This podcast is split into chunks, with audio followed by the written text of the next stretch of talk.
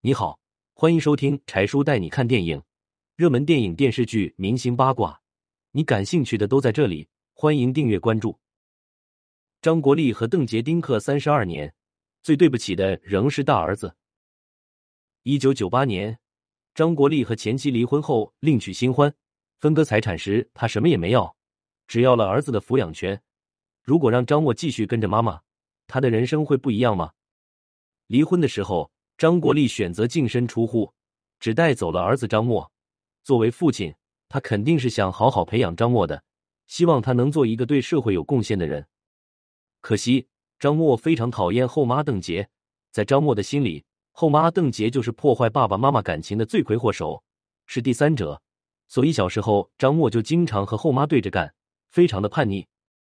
张国立看着叛逆的儿子，想管，但是因为自责和愧疚。始终都下不了狠手，张国立对儿子也是富养，言听计从，有求必应。张默想做演员，张国立就带着他频繁在自己拍戏的剧组里露脸。后来，张国立又把张默送到了中戏，准备把他往实力派演员上推荐。在他二十多岁的时候，张国立又刷脸组了个剧，为他量身打造了一部《济公新传》，他和邓婕也上阵替儿子保驾护航。如果张默不作妖，他成为实力派演员也就是几年的事。但他真是辜负张国立的一片苦心。虽然张国立对他很好，但是张默一直大错不断。六十多岁的张国立对着媒体道歉，说自己教子无方，恳求社会再给张默一次机会。后来张默的错越来越多，张国立为他买单都快买不过来。说句不好听的，张国立的老脸在娱乐圈快丢尽了。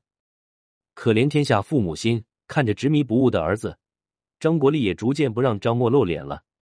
现在也有小十年没再看到张默出现了，而张国立也没能安享晚年。接近古稀之年的他，还得奔波在各大剧组演戏赚钱养家。这么一对父子，最终成了冤家，太让人惋惜了。如果张国立当初没有要张默的抚养权，而是让张默跟着妈妈生活，不知道他的人生会不会有所改变呢？感谢收听，欢迎留言讨论。